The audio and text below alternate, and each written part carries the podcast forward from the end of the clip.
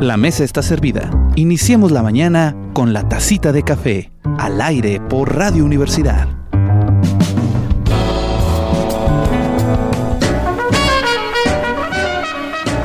Muy buenas tardes, queridos y queridas radioescuchas. Estamos en un programa especial de la tacita de café donde vamos a estar pasando durante todo este tiempo o en, durante diferentes días las conferencias que se están llevando a cabo en el proyecto de Viesca en Acción en el Cactus SIGE, allá en la ciudad de Viesca, del Centro de Investigación en Jardines No Biológico. Así que espero que disfruten todas y cada una de ellas. Se las vamos a estar presentando una por una. Así que prepárese para escuchar una gran conferencia el día de hoy. Vámonos a nuestra sección de charlas de café. Charlas de café, con aroma y sabor seleccionado para usted.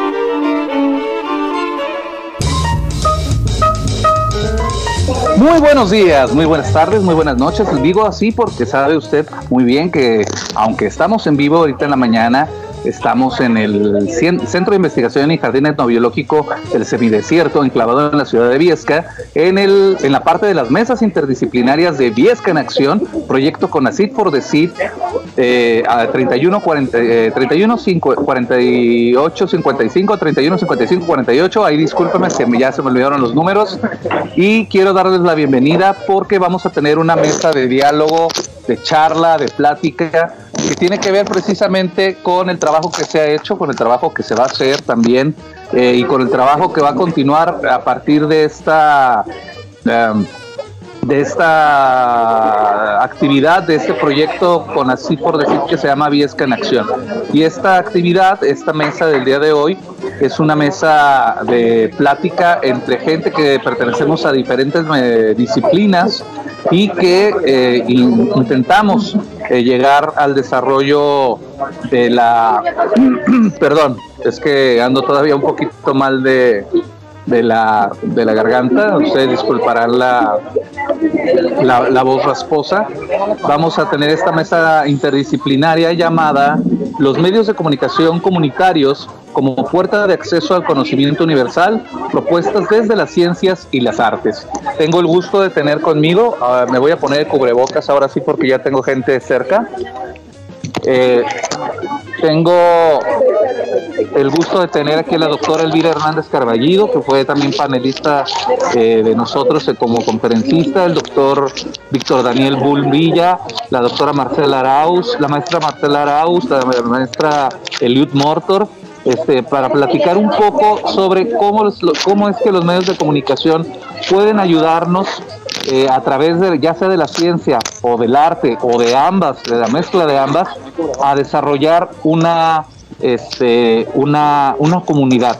Cómo puede ayudar a hacerla crecer y cómo puede ayudar a eh, valorizar a los medios que se pueden construir en lugares remotos como el que estamos nosotros eh, ahorita.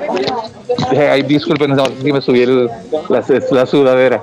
Pero eh, quiero darle primero la palabra a la doctora Elvira porque ella nos trae un caso en particular que nos va a ser muy valioso ya que aquí vamos a abrir una pequeña cabina de radio, eh, podcast eh, por internet y otra de televisión. Entonces ella nos va a hablar un poquito de la experiencia en particular de que ella trae para con nosotros. Le doy la bienvenida, doctora. Gracias. Gracias, buenos días, buenos días y pues qué gusto aquí desde el estado de Hidalgo en Pachuca, que también hace frío, pero no creo que tanto como el que veo que está haciendo allá. Pues muchas gracias, querido Jorge, y es un orgullo estar aquí compartiendo con, con ustedes este espacio. Y pues yo les voy a hablar principalmente de una asociación, porque gracias a una alumna, ahora colega mía, Irina Vázquez, me pude acercar a, a la Asociación de, de, Radios Comunitarias. Irina fue mucho tiempo presidenta y aprendí muchas cosas en, este, en esta situación. ¿Cuál principalmente? Pues fíjense que un día me invitó ella a dar una charla así como esta y yo llegué muy contenta a hablarles de las mujeres en la radio. Les hablé, por ejemplo, de María Luisa Ross, que fue la primera mujer al quedar al frente de una estación de radio a finales de los años 20. Luego les fui hablando de radio femenina, que fue un caso excepcional en la historia de la radio, porque pues fueron las primeras mujeres que tuvieron una estación de radio y que eran productoras, locutoras, guionistas, todo lo hacían ellas en radio femenina y pues fue realmente una situación muy sorprendente para la gente de la radio, pero también decían, ay, es que las mujeres no pueden hablar en radio, tienen una voz muy aguda, muy molesta. Les decían las cotorritas de la radio, imagínense.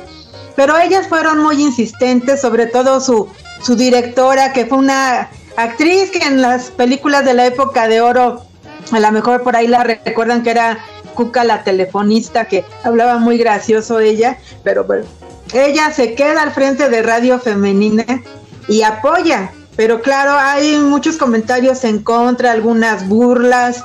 Creen que las mujeres no pueden estar todavía frente a los micrófonos y menos produciendo, estar en cabina. Y pues duran muy poco tiempo, pero son una muestra de que la radio es nuestra manera de expresarnos. Y poco a poco fueron llegando algunas mujeres a estar ante los micrófonos. Fíjense, yo me acuerdo muy bien de niña, que sería, no hagan cuentas, pero más o menos que los, los años 70, 75, 76. Yo me acuerdo también que se me hizo tan radio prender la radio, se me hizo tan raro prender la radio y escuchar una voz de mujer y dije, caray, ¿a poco una mujer está hablando? Y la chica contestaba las llamadas, ya sabe, ¿cuál quieres? ¿Por quién vota? No sé qué. Y de pronto alguien la molestó por teléfono. Y pobrecita, se puso muy triste, entonces la gente empezó a llamar a decirle, no, no te sientas mal, qué bueno que eres locutora, pero alguien la ofendió. Y ya no volvió a regresar a la radio, no la volvimos a escuchar y dije, qué difícil, ¿no? Qué difícil entrar a este escenario de la radio.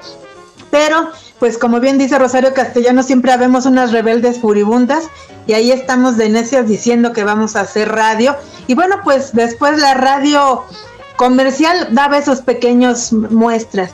Y luego las radios, sobre todo las universitarias, son las que van a abrir un poco más de espacios. Eh, Radio UNAM, por ejemplo, abre un foro de la mujer que hizo una señora que se llamó Alaide Fopa, pionera del feminismo en muchos aspectos, fundadora de revista FEM. Y Alaide Fopa en Foro para la Mujer, pues va a abrir un escenario en donde siempre invitaba a mujeres, donde había charlas de diferentes temas sí desde su postura feminista, pero también desde su solidaridad y desde sus reflexiones en torno a estos temas. Y pues entonces la radio universitaria abre estos espacios y después lo que conocemos como radio pública, radio educación también en la década de los 80, va a abrir algunos escenarios para Berta Iriar, Claudia Hinojosa, Sonia Riquer, que van a tener por ahí un programa que se llamó La causa de las mujeres ¿Y qué hacían en ese programa? Pues hacían entrevistas, pequeños reportajes, crónicas, notas de qué estaba pasando con las mujeres. Y pues ahí miren unos destellos, casi terminando siglo XX, y apenas aparecíamos algunas. En la radio comercial se, se consolida, por ejemplo, Maxine Gutsai, que alguna gente dice, ay, que ese es programa de chismes. Bueno, pero finalmente es un programa de una señora que se llama Todo para la Mujer, pero bueno, finalmente abrió un escenario. Janet Arceo, que tiene mil años con su programa también ahí al aire, que, que se llama La Mujer Actual. Por ahí estaban ya las voces de las mujeres. Una que me encanta, que es esta Emma Godoy, que luego hasta regañaba a la gente en la radio y hacía unas reflexiones muy bonitas. Estoy haciendo una investigación sobre ella y me sorprendió mucho que el día que ella muere, pues van sus familiares pues para hacer todo este proceso tan triste y se sorprenden de ver gente en el panteón, gente llorándola con flores y mucha gente decía, es que yo escuchaba a Emma en, la radio y gracias a ella tuve consejos, gracias a ella mi depresión pues se asentó un poquito. Bueno, todas esas situaciones de estas mujeres estaban ahí al frente, pero fíjense, terminando el siglo XX y apenas estos destellos de mujeres. Y ese día que estaba yo exponiendo para las colegas de radios comunitarias me dijeron, ay, qué bonito. ¿Y dónde estamos las mujeres de las comunidades campesinas, indígenas, rurales? Y yo, ay, ay, tienen razón. O yo como buena citadina pensando en mis experiencias y no recordando lo que se está haciendo en las comunidades, quizá porque no lo he visto, quizá porque no he ido, posiblemente porque no he formado parte de estos escenarios, pero ¿saben qué les digo? Me acaban de hacer recordar un momento para mí muy significativo cuando fui jurado del Premio Nacional de Periodismo. Teníamos que dar un premio a una categoría que se llamaba orientación a la sociedad. Y pues andábamos ahí en la discusión y un colega llegó y dijo, ¿saben qué? Este premio se lo tenemos que entregar a dos chicas que fueron asesinadas, que se llamaron Felicitas Martínez y Teresa Bautista, en Oaxaca, en su radio comunitaria Radio Copala. Hicieron una labor increíble quizás sin las grandes cabinas, quizás sin los grandes micrófonos, a veces solo su bocinita y su micrófono, pero Felicitas y Teresa hicieron una gran labor en su comunidad. Las asesinaron precisamente por esa labor tan comprometida, unas jovencitas de veintitantos años. Entonces, pues sin duda todos votamos por ellas. Y se, saben bien bonito porque el premio se entregó en el Palacio de Bellas Artes y todo el pueblo, de Felicita Martínez y de Tere Bautista llegaron ese día.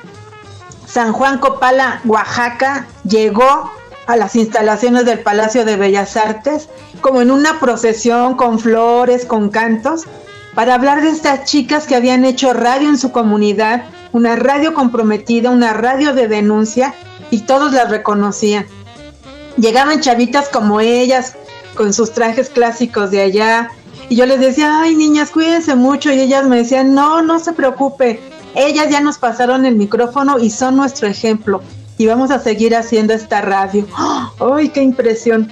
Y después, pues Irina Vázquez, que es la culpable de que ahora me guste este tema y trate de explorarlo, pues Irina, en su tesis de maestría, pues hizo referencia a este tema y habló sobre la participación de las mujeres en las radios comunitarias.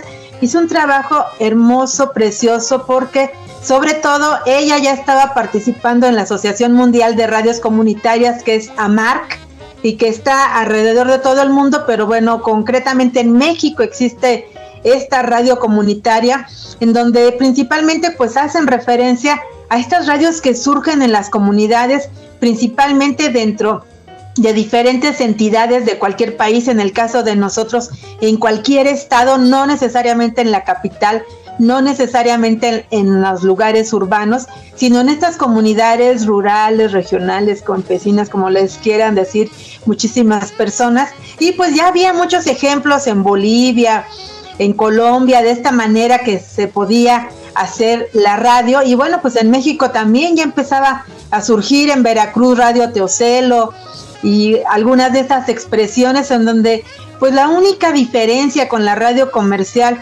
sin duda es que no estamos haciendo radio para enriquecernos ni para pasar comerciales, sino realmente pues para que se atienda el entorno sociopolítico, económico, cultural de la entidad, para que cualquiera pueda tomar los micrófonos, ya sea para contarnos una historia, ya sea para avivar la memoria del lugar, para compartir costumbres, para compartir todas las tradiciones que puede haber. Y esa radio comunitaria pues tiene esa libertad y esa posibilidad de hacerse sin ningún compromiso con ninguna empresa, sin ganas de estar vendiendo nada, sino simplemente tener esa solidaridad, esa cooperación, esa soberanía, esa certeza de que no se va a discriminar a nadie, ese respeto a la diversidad cultural, al medio ambiente y a todas las voces, porque a Mark tiene ahí un espacio donde ellos dicen, bueno, es que la radio comunitaria es dar voz a los sin voz en donde a veces pues no escuchamos este tipo de comentarios, de situaciones, que de pronto hay gente que dice, ay, ¿qué crees? Fui a tal lugar y, escuchando la radio reportando que se perdió una vaca, qué barbaridad. Digo, oye compañero, pues eso es lo que pasa en muchas comunidades y eso es la labor que hace la radio, hasta porque se nos pierda una vaca es una labor muy significativa. Entonces, la Asociación Mundial de, de Radio Comunitarias, pues en el caso de México, pues está está apoyando y está asistiendo y les digo, yo he formado parte de ella porque me he presentado ahí para dar varios talleres, pero digo, bueno, la radio comercial haciendo cosas de ventas y música y no sé qué, las radios públicas, sobre todo las universitarias, pues a veces sobreviviendo, pero con un compromiso claro, claro, desde su línea. Pero ahí están las radios comunitarias donde no siempre van a tener a veces una concesión, un permiso, a lo mejor no van a tener las mejores instalaciones, a lo mejor van a tener un pequeño cuartito con estos cartuchos de huevo para que el sonido se escuche mucho mejor, pero va a haber ahí un gran compromiso. Va a ir la voz, como dicen, de la comunidad expresándose de diferentes maneras. Pero si hablamos de este tipo de situaciones, también hay que reconocer que muchas ocasiones en las comunidades no nos hemos podido liberar de un sistema patriarcal que de pronto jerarquiza y de pronto dice, bueno, lo que represente a los hombres no hay ningún problema, pero lo que represente a las mujeres, ah, espérenme. Entonces nada que las señoras anden aquí en la radio de metichonas, ellas a su casa. Entonces, eso es lo que también hay que tratar de romper en las radios comunitarias. Y a Mark ha sensibilizado mucho, va a las comunidades y convence a las señoras, convence a las mujeres que también el micrófono es nuestro. Y convence también a los hombres, a los compañeros, de que abran esos escenarios, que hay que compartirlos, nada de que nuestra voz se oye terrible, nada de que váyanse a cocinar, pues también en el micrófono podemos decir cómo se hace una receta deliciosa, también en los micrófonos podemos decir qué pasa en nuestras casas, podemos denunciar sobre todo ahora la triste situación que tenemos en torno a la violencia, pero eso también es bien importante, que tengamos esta certeza que los medios de comunicación también pertenecen a los hombres y a las mujeres y que la radio comunitaria sin las mujeres está incompleta.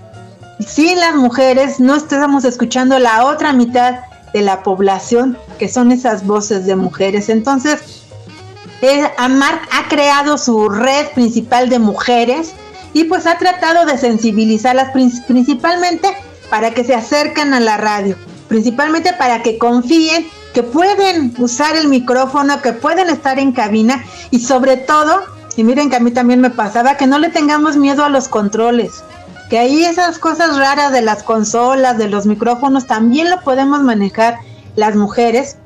Y fíjense que hace unos meses me atreví, me animé a tomar un curso de podcast, que es decir, cómo grabar desde tu espacio y claro, pues sí me dio miedo de, bueno, ya grabé y ahora qué hago con esa grabación. Y de pronto pues ya mi maestra me enseñó que hay un programa, cómo puedo subir ahí la grabación, cómo puedo cortar, editar, hacer eh, algunos efectos. Ay, no saben qué maravilla. Y ahora ya ando tan entusiasmada que voy a hacer mis, mis podcasts de mujeres en los medios de comunicación.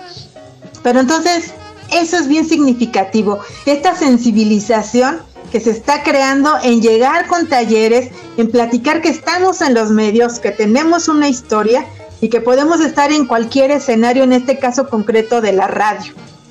A Mark, a través de sus talleres principalmente, trata, uno, de convencer a las mujeres, de sensibilizarlas, de acercarlas a la radio, pero también de que la radio sea un espacio en donde podamos romper con estereotipos, que no creamos de que la mujer o es ama de casa o es un objeto sexual o es una supermujer y tiene que hacer todo perfecto. Romper con eso a través de nuestra voz.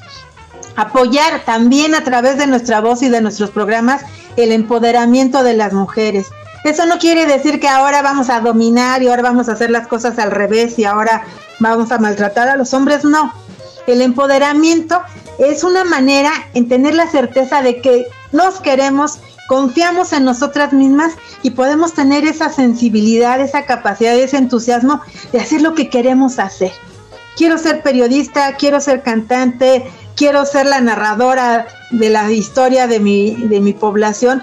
Eso es empoderarse, decir, voy a lograr eso y lo voy a tratar de hacer con mi esfuerzo y claro, con toda la integración que podemos tener dentro de la comunidad. Y pues también persuadir ahí en la comunidad de que nosotras podemos hacer esa, esa radio y podemos estar ahí presentes. Claro, los retos son difíciles porque pues vivimos en una sociedad patriarcal que no fácilmente cede ese escenario, que a través de la educación, tanto de nosotras como de ellos, pues de pronto seguimos aprendiendo que a lo mejor yo soy la que sirve la comida y él es el que simplemente va a comer, pero también la radio nos puede servir para empezar a romper con esos mitos, con esos símbolos y empezar a darles a nuestros programas de radio pues un ritmo diferente que podríamos lograr de una manera muy concreta, ¿no?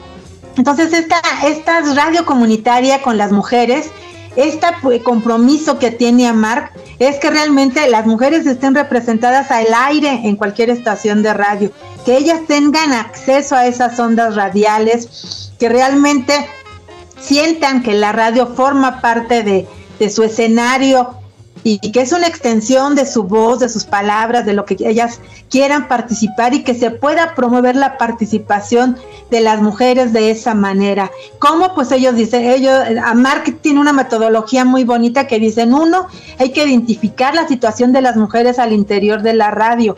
¿Dónde están ellas? Qué se ha permitido y qué no, y cómo romper a lo mejor con esos estereotipos y con esa situación. Dos, identificar la respuesta radiofónica a las necesidades de la población, pero en particular de las mujeres. ¿Qué queremos escuchar las mujeres en la radio? ¿Qué no queremos escuchar y cómo podemos participar? Un tercer paso que hace a Mark en sus talleres de mujeres es definir las medidas, los pasos, las etapas para crear ese espacio de las mujeres al interior de la radio, que nos animemos a hablar, que nos guste estar en la cabina, que diga, a ver, ¿de qué puedo hablar? Que no rompamos con, con muchas cuestiones, pero sí que nos animemos a hablar. Ahí es que ni, modo que hables de recetas, sí, pues también podemos saber de ese tipo de escenarios, pero también a lo mejor de nuestra memoria, nuestras abuelas, nuestras bisabuelas, a lo mejor de las leyendas de la población, del cuidado de nuestros hijos, del cuidado de nosotras mismas, ¿qué podríamos hacer en la radio? Y de esa manera pues también construir consensos al interior de la radio hacer un colectivo que tenga condiciones de equidad, de igualdad, pero que sobre todo se haga una radio compartida entre hombres y mujeres, que se tomen decisiones entre ellos, que se hagan reuniones y estén las mujeres y los hombres participando, pues para ver contenidos, para ver la orientación de los programas, para ver qué se puede hacer dentro de esos espacios. Y miren que ya hay muchos ejemplos de esas maravillosas radios comunitarias donde están las mujeres presentes. Por ejemplo, Verónica Galicia en Amecameca, Estado de México, tiene la voladora radio, que si ustedes la buscan y pueden buscarla en internet van a encontrar unas propuestas increíbles, bonitas, sencillas, pero sobre todo la voz de la comunidad. O por ejemplo, Guadalupe Blanco Méndez es la directora de Radio Nandá en, en donde en Oaxaca pues también tienen diferentes programaciones y ahí están sus voces, ahí están ellas, fíjense, ya como directoras de una estación de radio, pues es algo maravilloso dentro de esa, dentro de ese aspecto, ¿no? O claro, mm, seguramente no lo pronunciaré muy bien, pero en el municipio de Tlatigoltepec, Oaxaca, tienen su radio comunitaria que se llama Gempog, en donde también hombres y mujeres están participando. Un caso muy bonito que se dio a conocer hace poco es el de Lilia Ever, que es una chica joven con sus hijos y ahí está con sus audífonos, ahí está en la consola, ahí está frente a la computadora transmitiendo ahí en la radio.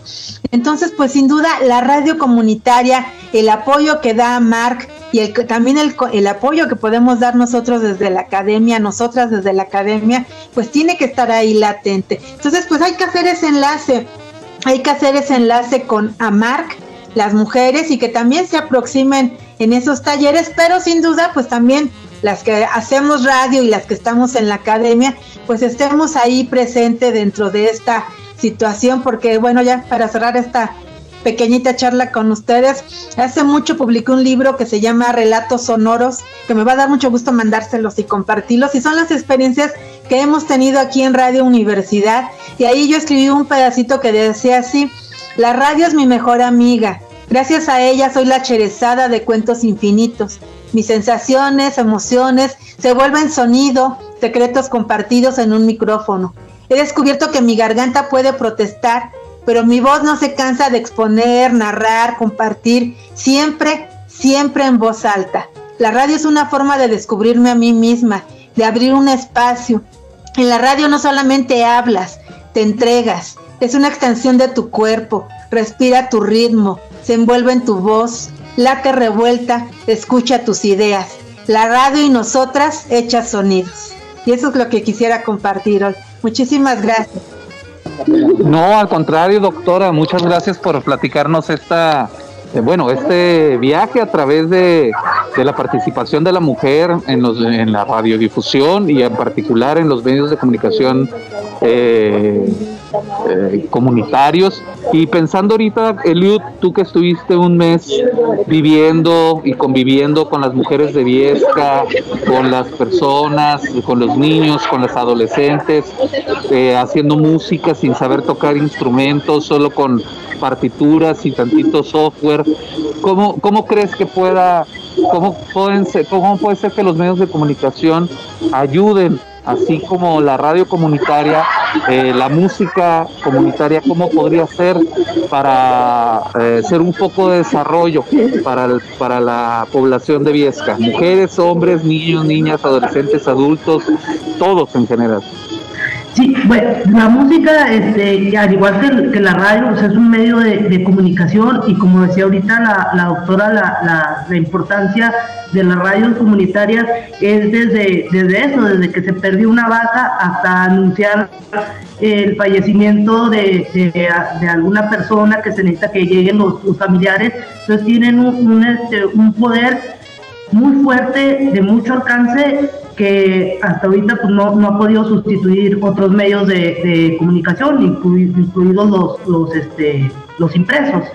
Entonces, en conjunto con la música, eh, ahora que tenemos el Internet, y de igual manera el Internet todavía no llega a todas las comunidades más alejadas del país, sin embargo la radio sí, eh, es, es, un, es un medio para expresar los, el sentir de las comunidades, el pensamiento, las costumbres, dejar un legado, por ejemplo, en el caso de Viesca, eh, que tienen una gran tradición las cocineras, dejar todas esas recetas también, como decía la, doctora, que se pueden comunicar por medio de la radio y que tenga más, más alcances, más alcance. las costumbres propias ahí de, de Viesca, que, que muchos y muchas desconocemos, que que vayan al exterior, no solo se queden en Viesca, y esa función se puede lograr a través de la radio y a través de la música, por medio de canciones, al igual que la música también ha estado muy relegada y muy sobajada por el patriarcado, de que todavía hasta 1900, 1910, hablar de, de composición musical era hablar de hombre blanco europeo, cuando ha habido compositoras durante toda la vida. De, la hermana de, Mozart quedó relegada, pero también hay evidencia de que fue una gran compositora. Clara Schumann, que también quedó relegada por el simple hecho de ser mujer, como una mujer iba a poder hacer un oficio que era de hombres, como era la composición musical. Y también eso se, ha ido este, ya pues no, no luchando contra eso, pero sí se ha ido reduciendo. Actualmente en México hay un movimiento de compositoras muy fuerte, está la maestra Leticia Mijo, la maestra Derbez, la maestra Marta García Renat, entonces que también se, han este, movido un poco por el tema de la radio, de exponer sus, sus obras, todavía actualmente la música que se programe en las orquestas música compuesta por mujeres es muy difícil todavía. es difícil que se programe música contemporánea. Por, ejemplo, este quinto movimiento está haciendo una labor muy importante eh, en, ese, en esa área de estar tocando música de compositores y compositoras vivos. Entonces, porque es hablar también de nuestra historia, de la historia que, de la música actual en México, sobre todo ellos que están también programando mucha música mexicana. Entonces, es un camino que tenemos todavía que estar picando piedras, sobre todo las mujeres, de que se programe nuestra música y, por ejemplo, por medio de la radio comunitaria, es un espacio donde los alumnos y las alumnas eh, eh, ahí en Viesca pueden em, exponer lo que compusieron. También, obviamente, después se podrían crear talleres musicales. Ahí hay personas que ya tocan instrumentos. Este, en el taller este, había una chavita que tocaba el cello. Entonces puede componer sus canciones, tocarlas en el cello y por medio de la radio que se va a generar ahí en el CIGE, eh, exponerlas, no solo que se quede encerrado ahí en, cuatro paredes o solamente en Viesca, sino por medio de la radio eh, exponer sus trabajos. Entonces va muy de la mano eh, todos estos, todas estas actividades que se están haciendo.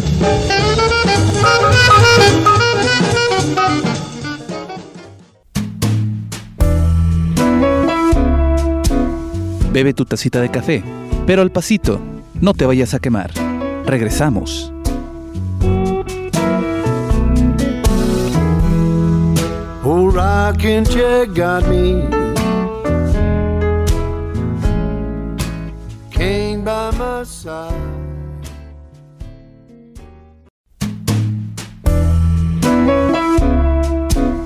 Bebe tu tacita de café, pero al pasito, no te vayas a quemar.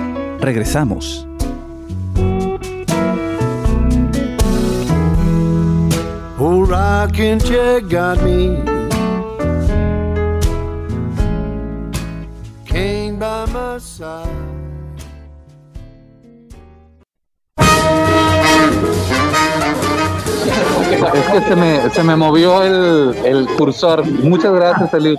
Y sí, se me hace una, una cuestión muy importante que poder conocer a esas grandes compositoras que desgraciadamente quedaron opacadas bajo los nombres de sus maridos, eh, que eran la esposa de, la hermana de, en vez de ser ellas mismas, ¿no? Y en el campo de la ciencia, eh, doctor Boone, eh, ¿qué podríamos ayudar en, la, ciencia de los alimentos, en cuanto a, ahorita mencionaban a las cocineras, pues, tú ya conoces parte del trabajo que se hace aquí en el sobre la biodiversidad, ¿cómo aplicar comunitariamente a los medios de comunicación para que se eh, la ciencia se escuche? Porque también es, difícil, ¿no? Que el, expresarla. Este, sí, claro. Bueno, buenos días a todos primero y eh, la ciencia ha sido, ha sido una cosa muy curiosa en, su contacto con la, con, la, con la sociedad. Siempre hemos dicho que la ciencia está para resolver los problemas de la sociedad y sinceramente en muchas ocasiones nos quedamos con esa bonita idea que no llega al objetivo final. Afortunadamente creo yo uno de los aciertos que ha tenido por ejemplo el Consejo eh, con el Consejo Nacional de Ciencia y Tecnología en sus últimos, en sus últimas este, convocatorias, bueno, en las más recientes, que espero yo que no sean las últimas, eh, es el de obligarnos, de cierta manera, nosotros científicos, a tener contacto con la sociedad. Este, muchas veces nos hemos quedado en la buena voluntad de que es que si la ciencia resuelve, pero muchos de nosotros no tenemos idea de cómo son los problemas o los problemas los vemos en un pedacito muy chiquito que es nuestra preparación disciplinaria y nos olvidamos de gente, ¿no? por ejemplo, yo soy yo soy este doctor en bioquímica y en realidad transportar ese conocimiento que genero yo en el laboratorio todos los, bueno, no todos los días, tampoco me voy a lucir, este, pero que genero yo en el laboratorio tras traducirlo y transportarlo hacia, hacia, hacia mi vecino, hacia el profesor de la escuela, hacia este, la cocinera, hacia el músico, hacia esto, es difícil. Afortunadamente les digo, este, nos han, nos han orillado a hacer este, este, este contacto y este, este bajarnos de la nube en la que andamos para poder hablar y poder compartir con, las, con la gente el, impacto que puede tener lo que nosotros hacemos. Afortunadamente eh, nos, han, nos han orillado a esto y bueno, a mí me ha tocado ya en un par de ocasiones este, escribir notas de, divulgación. Este, tuve por ahí un, contacto en, Radio Universidad precisamente que, que nos invitaron a, a platicar sobre una publicación que, se acaba de realizar y es un ambiente muy distinto, digo, uno como, como investigador, como científico de ciencia básica, de ciencia básica, este, básica dirigida, con, básica orientada o, de, ciencia aplicada ya tecnología, tiene su forma de, comunicarse, ¿no? O sea, te comunicas con, con la gente, con tus pares, en un lenguaje muy técnico, muy técnico, a veces muy rebuscado, que suena hasta pretencioso muchas veces, pero que uno lo va haciendo normal, ¿no? Porque eso es a lo que se dedica. Entonces tratas de hablar con una persona que no se dedica a lo que tú haces y lo primero que hacen es quedarse viéndote con unos ojos de este tamaño y, uno nunca se da cuenta que no te entienden. Entonces, este, nos ha tocado, ya afortunadamente he tenido esta experiencia de hacer notas de divulgación, de, un poquito el contacto con el radio. Y me ha, bueno, he visto yo la necesidad de, que como científicos tenemos que este, eh, sin afán de ofender a nadie, sin afán de, parecer pretencioso, tenemos que bajarnos al nivel de la comunidad. Y les digo bajarnos porque les bajarnos de la nube en la que uno regularmente anda pensando, este, buscando la, la, la cuadratura del círculo. La nube teórica.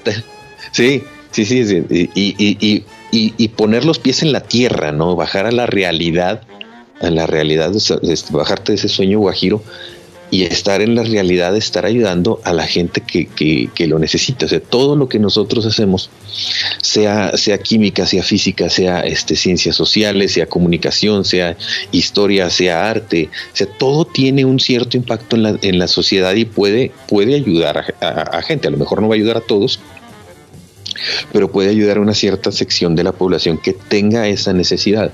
Entonces, este, los medios de comunicación, yo lo, yo lo he visto, poquito, no voy a, decir que soy experto ni nada, pero sí he visto un poco el cómo este, podemos llegar a más.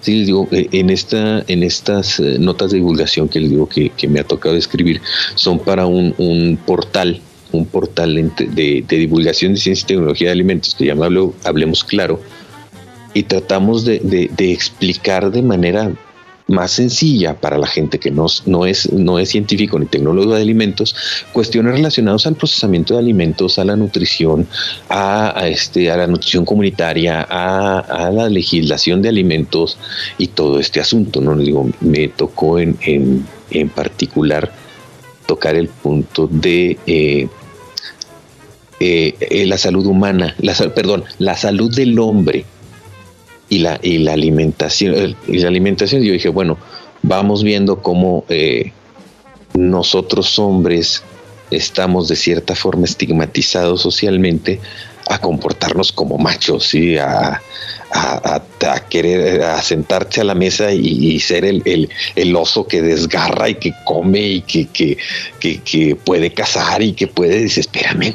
o sea, yo también uso cubiertos, yo también puedo tomar una copa de vino sin tener que emborracharme, este, puedo disfrutar una cerveza sin tener que terminar tirado en el piso ahogado, este, puedo disfrutar una comida fina, puedo, digo, a mí sí me gusta este un, buen pedazo de, de, carne bien, bien cocido, no tiene que estar sangrando este, para, para ser hombre, ¿no? Y eso, eso me tocó, me tocó a mí, a mí este, eh, tratarlo en una nota. Terminó una nota que a mí me gustó mucho, la verdad. No sé si alguien le entendió, pero a mí me gustó mucho. Y, bueno, mi esposa que también se dedica a, estos trabajos, que ayer estuvo en, la mesa, eh, se ríe mucho conmigo porque yo utilizo, este, utilizo citas muy curiosas. De hecho, en una de esas utilicé esta tan famosa de, espero que no nos cobren derechos de autor, pero dice que, que eh, que, pone Stan Lee en uno de los primeros eh, capítulos de Spider-Man, ¿no? un gran poder conlleva una gran responsabilidad. Digo, la información es poder, el conocimiento es poder, y tenerlo nos obliga y nos da la responsabilidad de poder compartirlo y poder usarlo de, la mejor manera. Y digo, este, este contacto que tenemos de cierta manera obligado y que la verdad muchos de nosotros tenemos cierta resistencia por esa, por esa formación disciplinar tan rígida que tenemos, quienes no hemos estado en contacto o no en mucho contacto con los medios de comunicación, batallas, ¿no? Batallas para, para empezar a hablar con, personas de otras áreas, con personas este, que se dedican a otras cosas. Vaya, entre científicos de diferentes áreas batallamos para comunicarnos. Ahora, con la gente que no se dedica a la ciencia, batallas más para comunicarte. Y, pero sí, eh, les digo, he visto con estos contactos con, los medios de comunicación cómo, cómo realmente podemos llegar, podemos llegar a, más personas y eso que, hacemos nosotros poder ponerlo a disposición, sí, porque a veces uno genera, pero no sabe qué hacer con eso. Y hay otra persona que lo va a ver y va a decir, ok, esto que tú hiciste sirve para esto. Y hay otra persona que va a verlo y decir, esto que tú hiciste, esto que sirve para esto, a mí me funciona para resolver tal cosa. Y creo yo que eso es a lo que, a lo que debemos llegar y, en ese punto los, los medios de comunicación, sobre todo los comunitarios con, con estas este, localidades tan, tan a veces aisladas y vulnerables que se pueden llegar a tener, juegan un papel muy importante en este, en este proceso de diseminación y de, del conocimiento y de apropiación del conocimiento por las personas. Este, ay, disculpen si empecé a divagar un poco, pero. No, no, no. no, mucho. no, mucho. Al final de cuentas, todos divagamos por todos lados, este, porque eh, realmente eh, lo que le llamo, por eso hicimos estas mesas, porque lo primero que se da es este choque disciplinar. No, yo hablo mi idioma mi, desde mi disciplina, desde mis conceptos, yo hablo desde mi propia visión ya sea urbana o rural o la que sea, y poder hablar entre nosotros los que nos dedicamos ya sea a la investigación aplicada, a la investigación teórica, a la, práctica científica, a la práctica artística, a la creación. Eh, a final de cuentas todos eh, construimos conocimiento y lo más importante dentro de lo que acabas de decir, doctor, y que también la doctora Elvira y Eliud, eh, la maestra Eliud lo mencionaban, es que pues hay que compartirlo a los demás. No puede quedarse estancado, no puede quedarse guardado en, una, en un paper que salió en la revista fulana y que todo mundo vanagloria porque tiene nivel X y Y Z, pero nadie más lo ha leído más que nosotros mismos. Este, y el señor de la esquina porque perdió ese equipo de fútbol, va y somete a su mujer a violencia eh, doméstica, este, el procesamiento de alimentos, como lo llamas, este, cocinar, que es un procesamiento a final de cuentas, se dice, no, pues es que mi esposa, o sea, ¿por qué la esposa tiene que, quedarse con ese papel cuando uno mismo puede hacerlo? Pero yo sí me como mi bistec sangrante. Pero bueno, eso, eso luego lo platicamos. Este, pero también, es decir, ¿por qué el hombre tiene que ser el único que, componga música o que el único que sea este eh, digo, si te pones a hablar de compositores de música popular también hablas de, ah, sí, el gran José Alfredo, que contra ellas, por ellas y sobre ellas, eh, van agloriándose de, de la parte que eh, hemos tenido más exacerbada, ¿no?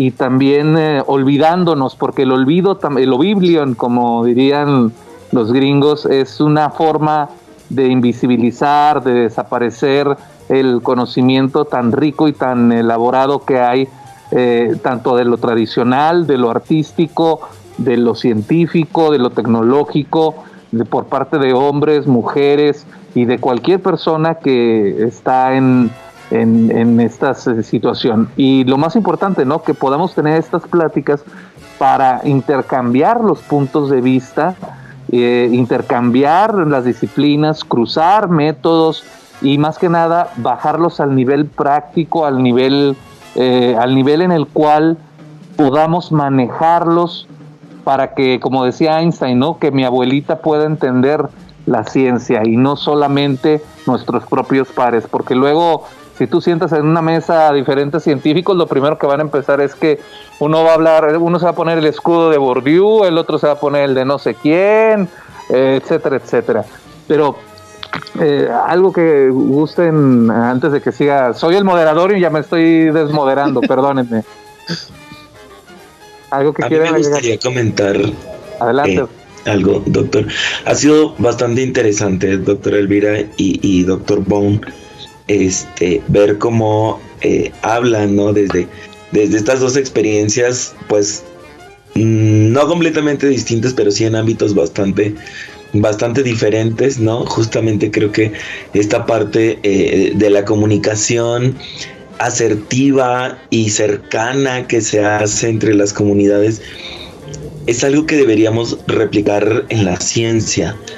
Em, creo que llega un momento, ya, ya está por pasar el de lavadoras y, ya se escucha mucho ruido. Este, llega un momento en que cuando creo yo, y lo he visto así en, distintos espacios políticos y científicos, en los que eh, llegamos a un nivel de discusión en el que nos olvidamos de esa construcción social lejana del tecnicismo y este y, ya no involucramos a la gente que es parte de lo que estamos analizando que de manera cotidiana eh, construye eso para lo que estamos haciendo ciencia. Y, luego eh, como decía el doctor pues batallamos.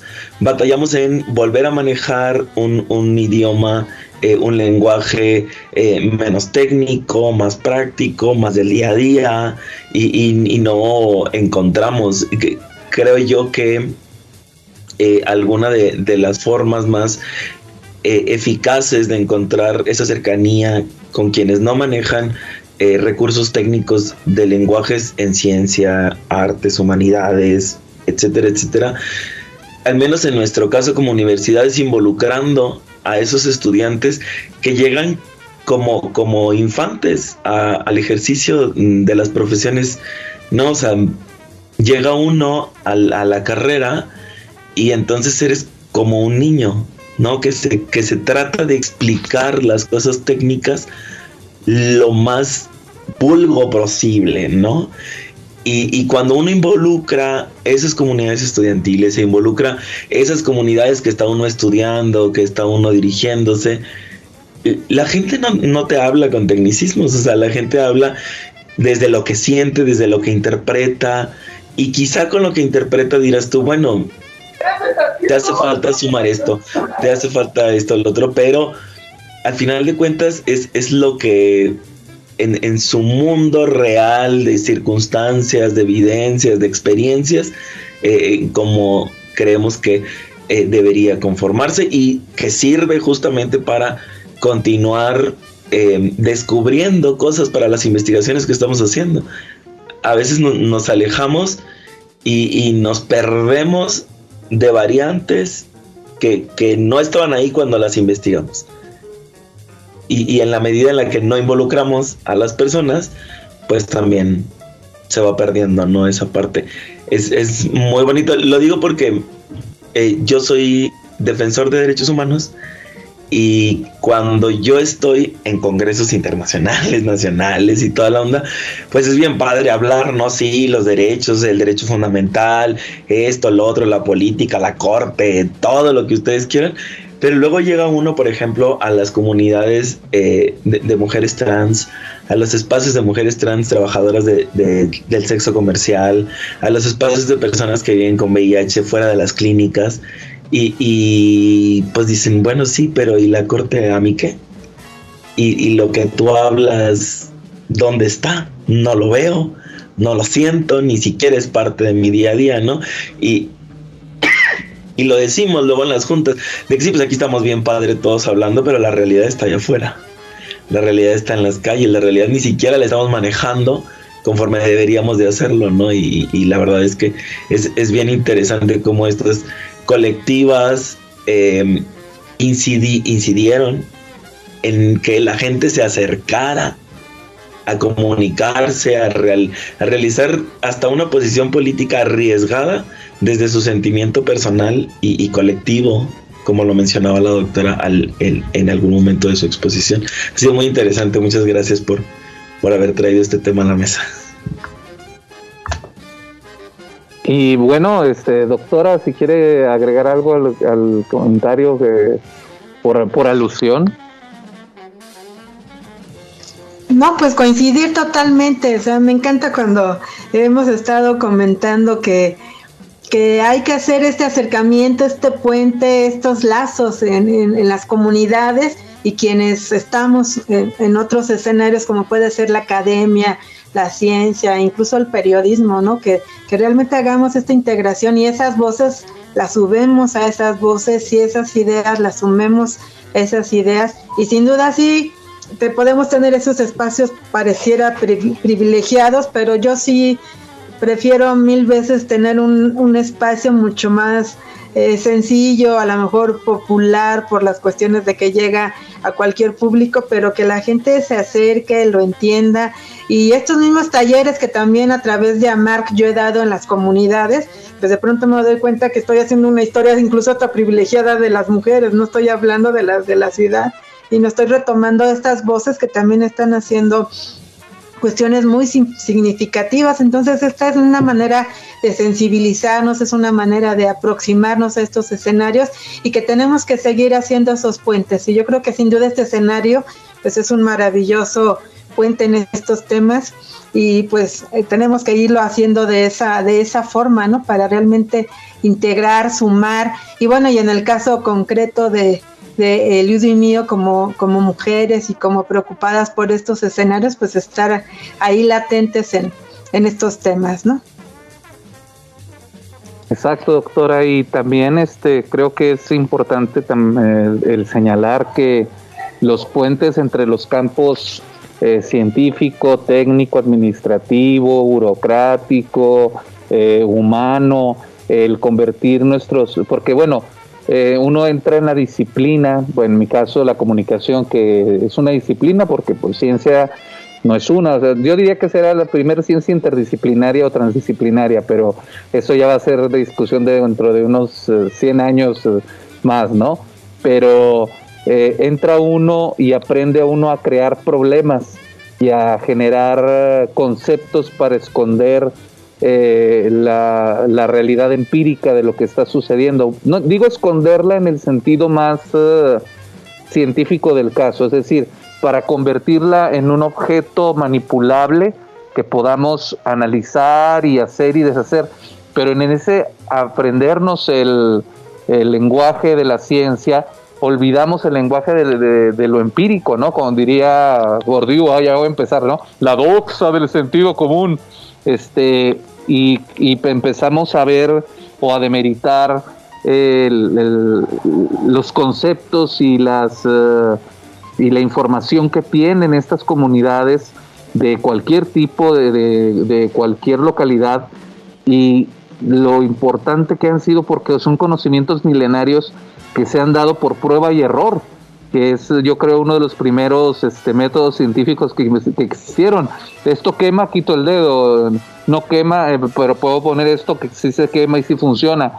Y a partir de ahí hemos eh, sacado el conocimiento, ¿no? Eh, los propios filósofos especularon mucho con, con su observación y creo que hemos, hemos tenido esa pequeña visión o eres positivista, es decir, o eres eh, de estos, o eres de los otros, o eres de aquellos. Pero estos puentes que, de los que habla la doctora que se están tendiendo, el propio doctor uh, Víctor también decía sobre el, bueno, eh, ¿cómo, ¿cómo lo explico más fácil? Lo que Luz nos contaba también, de, bueno, ¿por qué a ellas no las hemos escuchado? De lo que decía Edwin, bueno, también está este otro grupo, estos puentes que interconectan saberes y conocimientos, precisamente es la finalidad de esta red, de generar una red de conocimiento universal y no solamente de acceso universal al conocimiento, sino de creación del conocimiento a partir de la interacción entre todos y todas. Y si quieren decir todes, pues también todes, porque luego van a venir un lingüista y me va a regañar. Entonces, tenemos que, tenemos que aprender a que a final de cuentas los seres humanos han construido su realidad a base de conceptos, pero ya cada quien se quedó con sus conceptos y esto es mío, no lo conozcas, solo yo lo debo de conocer porque si no voy a perder mi poder sobre el, mundo en el que yo me, en el campo en que yo me desenvuelvo. ¿Algún comentario que gusten hacer? Ya me, ya me estoy yo aquí emocionando ya saben que no me para la boca. ¿Algún comentario, doctor Villa, eh, Liud, Edwin, doctora, para ir dando cierre a esta mesa, eh, mesa número dos, llamada Los medios de comunicación comunitarios como puerta de acceso al conocimiento universal, propuestas desde las ciencias y las artes? Sí, estaba ahorita reflexionando mientras escuchaban los doctores y a la doctora que ahora con actualmente después de, la pandemia el campo de la ciencia eh, tuvo que, buscar las formas de, explicarnos a la población, eh, sobre todo los médicos, el cómo entender todo este fenómeno. Entonces creo que dio un paso muy grande eh, la divulgación científica, porque yo he escuchado este, a médicos explicar con, palitos y así, con manzanitas, el, el, cómo está funcionando este bicho o cómo se, se ha desarrollado y ha sido muy benéfico para, para, la población para entender, para reducir el miedo, el pánico. Entonces, eh, se volvió algo muy importante la comunicación de la ciencia hacia, hacia la población en, en general, hacia las poblaciones rurales que, que, están más alejadas y a lo mejor tienen menos este, acceso que los que vivimos en la ciudad. Entonces, sí, sí creo que, que, este, que se dio un gran, un gran paso este, en, esta, en esta época que, que nos tocó vivir. ¿Les, ¿Les parece bien como una posible propuesta que repitamos ese tipo de mesas y después con un tema en particular eh, de forma recurrente? No les digo que cada fin de semana vamos a tener pláticas de ciencia, porque sé que es imposible, pero sí tener un, mesas de este tipo y también con público eh, juvenil, con público eh, incluso hasta infantil, ¿por qué no? Este, al final de cuentas, aunque todavía su, su biología eh, o su química cerebral los limiten ciertos aspectos, también pueden entender otros y pueden ser más sensibles a, otros que nosotros ya hemos perdido esa capacidad de, de, los, de los niños, ¿no?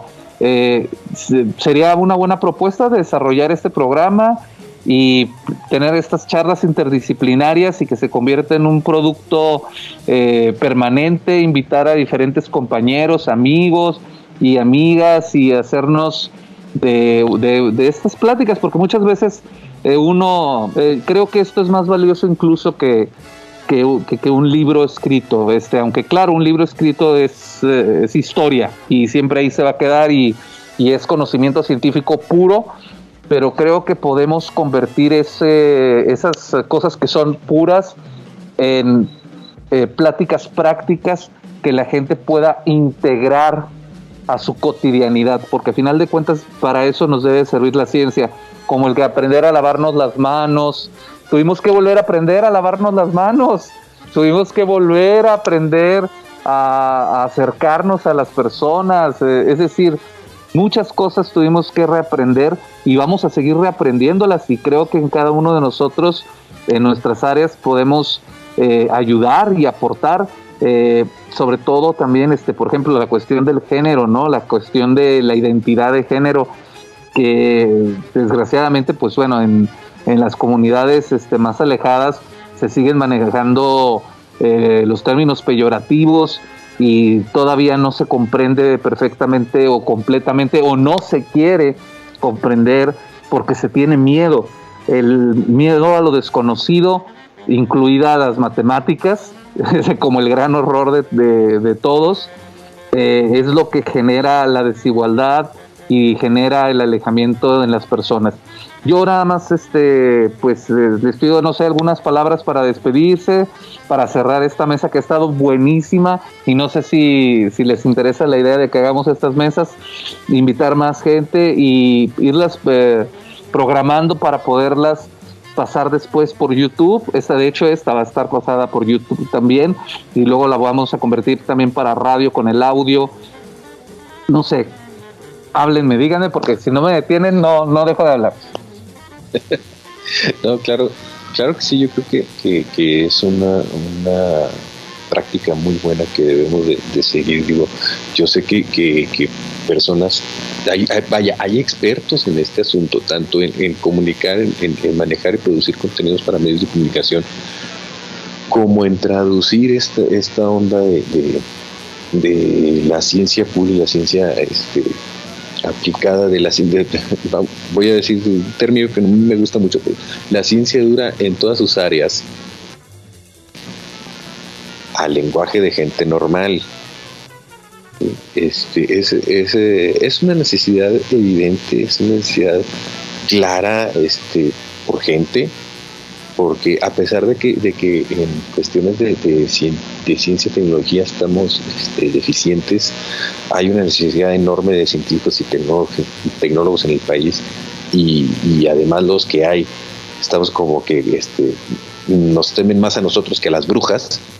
Este, aparte de esto, eh, tenemos la necesidad de, los productos científicos, de los productos tecnológicos, para beneficio de la sociedad está y siempre ha estado. Y, dicen por ahí, una sociedad, una sociedad eh, va, a va, a evolucionar eh, conforme a su ciencia y a su tecnología. Pero si no conectamos la ciencia y la tecnología con la sociedad, pues nadie va a evolucionar, ni la ciencia, ni la tecnología, ni la sociedad, ni el pueblo, ni nadie. Entonces, este tipo de, eventos, este tipo de, de, actividades es evidentemente una necesidad y cómo no, con mucho gusto, yo le entro este, y arrastro más gente, eso es lo de menos. Muy bien, muchas gracias, doctor Víctor Bun. Y las del arte, Lud, también, las del arte, porque los vemos como los seres angélicos que están en la cumbre o en la cúspide, que son intocables, etéreos, también hay que bajarlos del, pedestal y, mostrarlos como humanos, ¿no? Sí, yo he sido una gran promotora o gran, una gran necia de quitarle el elitismo a la música académica, que así como todo el mundo escucha y disfrutamos la ranchera, o no, si estamos en una fiesta no vamos a poner abajo a Beethoven, ponemos a Vicente o, este, la música comercial, eh, acercar la música eh, mal llamada clásica, que es la música académica, sobre todo a las generaciones más jóvenes, a los niños, niñas y adolescentes, es, es este, darles una opción más de que el que te guste es, esta música no quiere decir que te va a dejar de gustar lo que escuchas. O sea, simplemente tienes más opciones y, puedes integrar eh, el arte a tu vida sin que suene a que es música para viejitos, que, que, es aburrida, porque realmente sí hay mucha música académica que es muy aburrida, pero hay otra que es sumamente entretenida, que nos hace reflexionar, al igual este, que hay que ser muy cuidadosos en lo que, y cuidadosas en lo que escuchamos.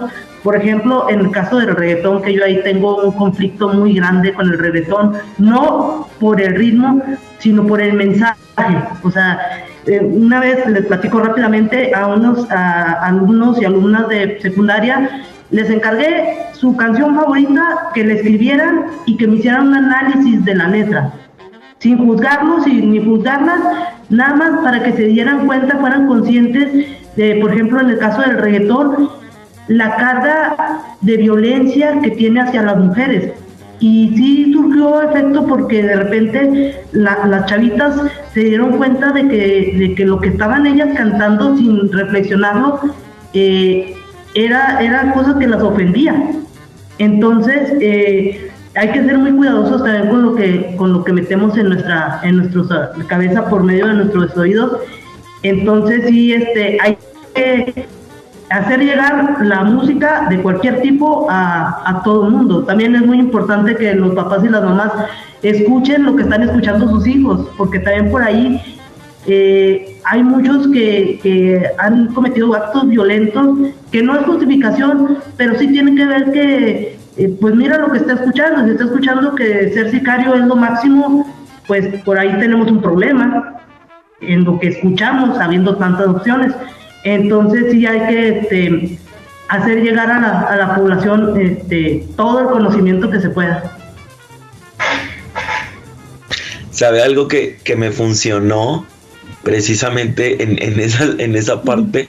Que a mí me decían, y, lo vi, lo vi en algo que hace un amigo, el, maestro Cornelio, eh, acá en, en, Saltillo, él es director del teatro, del teatro de la ciudad, y él alguna vez nos decía, es que ustedes escuchan pura basura. este, obviamente él conoce muchísimo de, arte y muchísimo de, de, música. Y entonces lo que él hizo, porque nadie cedía a dejar de escuchar la basura, este, es que cenábamos o teníamos fiestas y pues él dejaba, ¿no? Que, pusiéramos a rancheras, reggaetón, lo que ustedes quisieran, pero a la hora de cenar, él bajaba el volumen de la música y la cambiaba por piezas clásicas de Mozart, de Beethoven, de quien Vivaldi, las que quieran, ¿no? Y entonces, mientras platicábamos, de fondo se oía la música clásica tenue.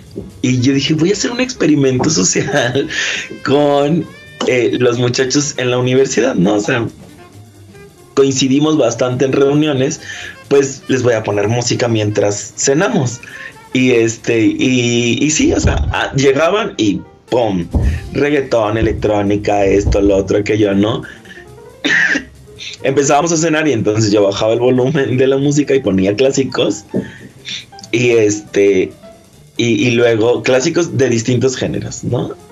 Y, y, luego terminaba la cena y pues ya ponían reggaetón, rancheras de corridos y todas esas cosas.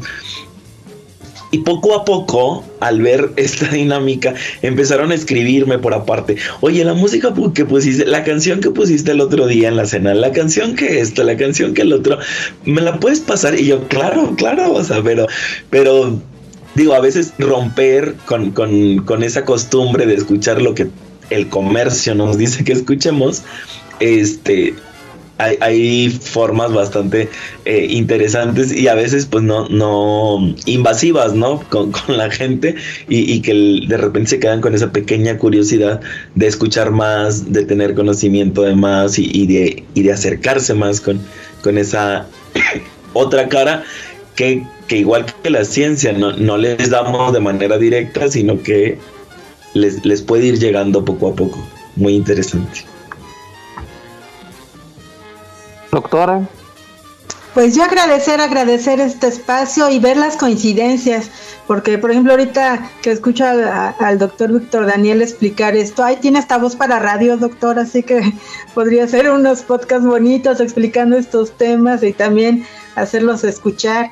Y pues con Eliud me encanta el tema porque hay que crees que acabo, bueno, va a salir una investigación mía sobre mujeres compositoras, luego te la paso y hacer una mesa, hay una mesa sobre el tema y vamos encontrando esas coincidencias y pues la visión juvenil y, fresca de Erwin pues también te renueva, ¿no? Como que de pronto dices, sí, hay que hacer esto con los estudiantes, hay que estar atentos como profesores y profesoras, entonces es un escenario muy bueno, es una manera de integrarnos, de ver las coincidencias, de sumar y sin duda, pues en mi caso, pues de ver la fuerza de la voz, la importancia de la radio y que podemos hacer radio ahora ya con muchas facilidades en algunas cuestiones y sobre todo en el caso de las mujeres, pues no tenerle miedo, que es lo que hemos visto luego al micrófono o a las producción, o te digo ahora yo que me animé a hacer mis podcasts ahí picándoles con todo el miedo, pero pues va a ser una manera nueva para expresar ideas, ¿no? Entonces, gracias por esta mesa, por compartir y pues esperemos más. Muchas gracias, doctor, y muchas gracias a todos ustedes. Eh, voy a hacer el cierre formal. Déjenme saco mi acordeón porque este ya se me olvidó cómo se llama la mesa. Ah, este, a nombre de la Universidad Autónoma de Coahuila, del primero que nada, del CONACID, FORDECID, que nos dio la oportunidad de tener estos recursos para desarrollar el proyecto Viesca en Acción, que tiene un nombre más largo, pero nada más lo dejamos en Viesca en Acción, y al Centro de Investigación y Jardín Etnobiológico del Semidesierto de Coahuila, eh, enclavado en la ciudad de Viesca, a la Facultad de Ciencias Políticas y Sociales de la Unidad Torreón, al cuerpo académico, actores, instituciones y políticas públicas en el que me encuentro yo, y a todos ustedes por eh, participar con nosotros de, con tanta paciencia, cediéndonos minutos, horas, eh, momentos imprescindibles de su tiempo que siempre están ocupados, que siempre hay algo que hacer, pero que nos han regalado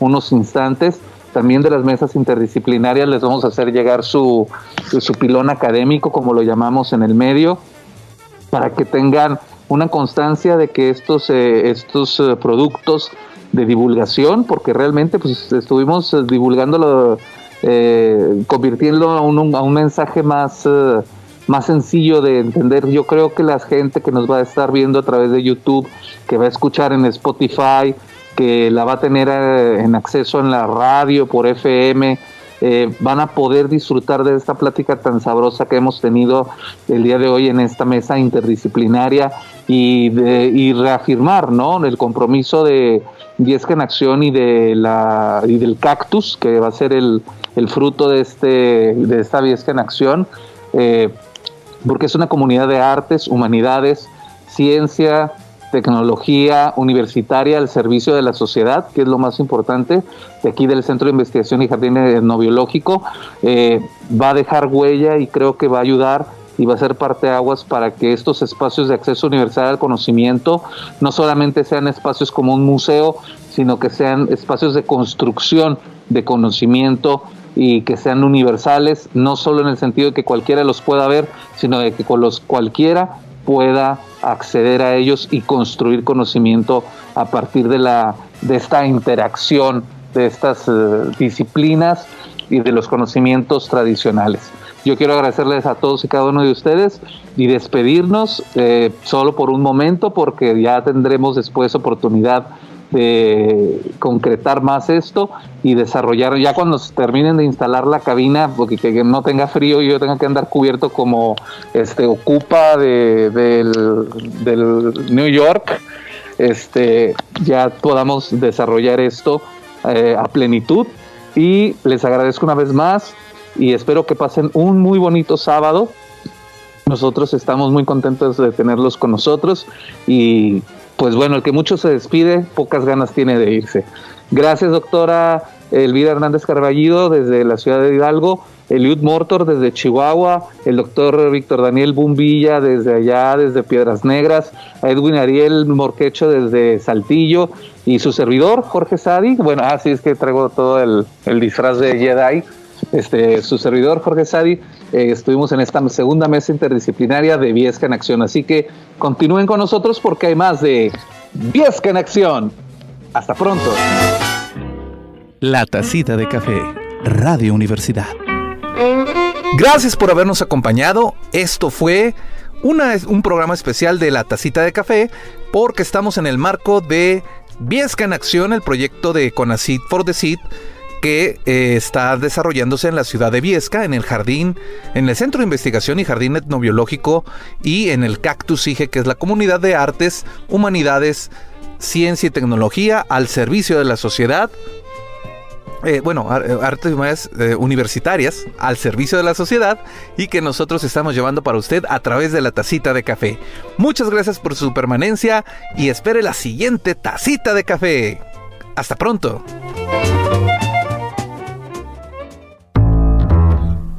Terminada la taza, cada quien al trabajo o a su casa. Nos escuchamos en la siguiente conversación en la tacita de café.